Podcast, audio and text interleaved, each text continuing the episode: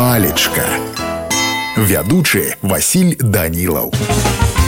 Прывітанне ўсім сябры сёння з вами разбярэм слова набрыняць тлумачэнне слова наступнае па-першае так кажуць пра што-небудзь набраўшы вільгацці вадкасці і павялічаныя ў аб'ёме другое значэнне набрыняць тое што і набухнуць напрыклад вясной калі яшчэ клейкія бярозавыя лісточкі не распускаюцца а пупышкі ўжо набрыняюць но ў мяне на сёння ўсё добрага вам настрою і нясумнага дня